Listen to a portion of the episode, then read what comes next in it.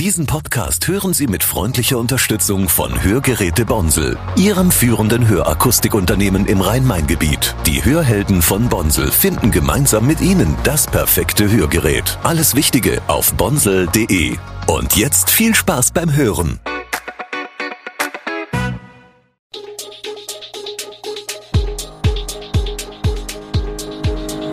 Gude, unser morgendliches News Update. Das Wichtigste aus Südhessen für Sie im Überblick.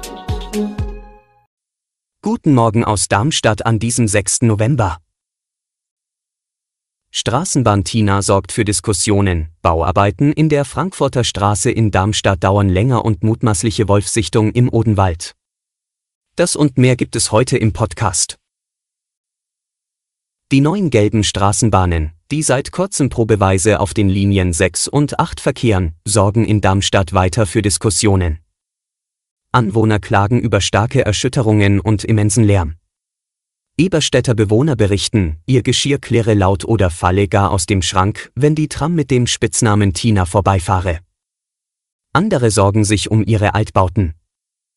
In Kranichstein werden sogar Vergleiche mit einem Erdbeben gezogen. Die Forderungen nach Schallschutz, Tempodrosselung und neuen Messungen haben gleichwohl kaum Aussicht auf Erfolg. Hiag Mobilo erklärt, dass die neuen Bahnen 16 Meter länger seien, weshalb Lärm und Erschütterung möglicherweise stärker wahrgenommen würden. Die technischen Werte würden jedoch eingehalten, ein Schallschutz sei nicht nötig. Die zu hohe Zahl der Nachtfahrten sei korrigiert worden. 25 Tinas sollen nun darmstadtweit schrittweise in Betrieb genommen werden. Lediglich in Bessungen ist dies noch vom Umbau einiger Haltestellen abhängig. Die Bauarbeiten in der Frankfurter Straße in Darmstadt dauern länger als geplant.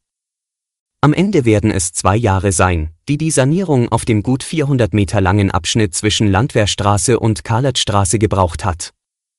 Eigentlich sollte die Erneuerung von Versorgungsleitungen, Kanal, Straßenbahngleisen und die Neuordnung von Fahrbahn, Rad- und Fußweg in diesen Tagen abgeschlossen sein. Liefereinschränkungen bei Baumaterialien und die kalte Jahreszeit führten nun zu Verzögerungen, heißt es von Hejag Mobilo. Das Verkehrsunternehmen treibt das Projekt gemeinsam mit Stadt, Inetz Südhessen und Entega voran. Welches Baumaterial knapp wurde, war nicht zu erfahren. Zudem wurde zur Mängelbeseitigung am Kanal Teile des Radwegs wieder aufgebaggert. Aktuell gehen die Verantwortlichen davon aus, dass die Arbeiten im ersten Quartal 2024 abgeschlossen werden können. Danach wird die Frankfurter Straße auf einem knappen halben Kilometer neu geordnet sein.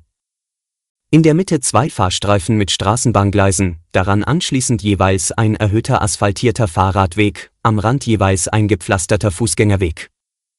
Ursprünglich waren 7,4 Millionen Euro für die Bauarbeiten veranschlagt.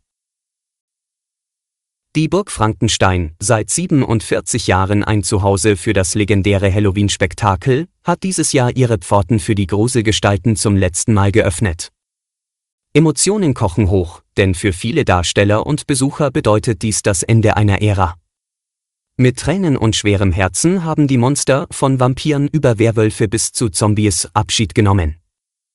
Doch während die Burg Frankenstein in eine lange Bauzeit von bis zu einem Jahrzehnt geht, bleibt die Tradition lebendig. Die Halloween-Festlichkeiten werden in Königstein fortgesetzt. Trotz des Wehmut blickt man dort neuen Abenteuern entgegen, mit einer größeren Kapazität von bis zu 8000 Besuchern. Die Stammgäste, die mit der Burg gewachsen und älter geworden sind, wie die Hexe Tamara Bilger, zeigen sich gespannt auf die Neuerungen. Der NFL-Krimi von Frankfurt, die Kansas City Chiefs haben im dramatischen ersten NFL-Spiel in der Main-Metropole die Miami Dolphins mit 21 zu 14 geschlagen. Vor den Augen von 50.023 euphorischen Fans in der ausverkauften Arena zeigten die Chiefs, warum sie amtierender Super Bowl-Champion sind. Patrick Mahomes, der Star-Quarterback der Chiefs, kniete in den letzten Spielminuten ab und sicherte den Sieg, der die Saisonbilanz der Chiefs auf stolze 7 zu 2 Siege hebt. Trotz einer eindrucksvollen Aufholjagd mussten sich die Dolphins, die nun eine 6 zu 3 Bilanz vorweisen, geschlagen geben. Der Stimmung in der Arena tat dies keinen Abbruch, die Fans sangen, die Atmosphäre war elektrisierend. Und für alle, die jetzt schon Footballentzug befürchten. Am 12. November geht es weiter mit dem Spiel der Indianapolis Colts gegen die New England Patriots. Tickets sind heiß begehrt, manche Fans zahlen weit über den Normalpreis, um dabei zu sein. Im Odenwald hat eine Facebook-Gruppe lebhaft auf eine mutmaßliche Wolfsichtung reagiert. Eine Pferdehalterin bei Fürth-Kröckelbach will einen Wolf in ihrer Herde entdeckt haben, doch es fehlen Fotos als Beweis. Die lokale Gruppe Weidetiere statt Wolfsreviere teilt die Befürchtungen vieler Landwirte. Das Wolfszentrum Hessen bestätigt den Erhalt der Meldung, betont aber, ohne Foto könne sie nicht als gesichert gelten. Der Beitrag löste heftige Emotionen und Diskussionen um den Schutz von Weidetieren aus. Während sich manche für wolfsichere Zäune aussprechen, wird der Tonfall anderen gegenüber, die den Wolf verteidigen, rauer. Eine klare Identifizierung des Tieres durch das Hünuk hängt von qualitativen Bildern ab, die bisher nicht vorliegen.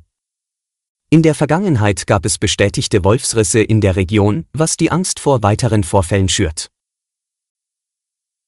Alle weiteren Hintergründe und aktuelle Nachrichten lesen Sie unter www.e-show-online.de. Gute Südhessen ist eine Produktion der VAM von Allgemeiner Zeitung, Wiesbadener Kurier, Echo Online und Mittelhessen.de. Redaktion und Produktion die NewsmanagerInnen der VAM.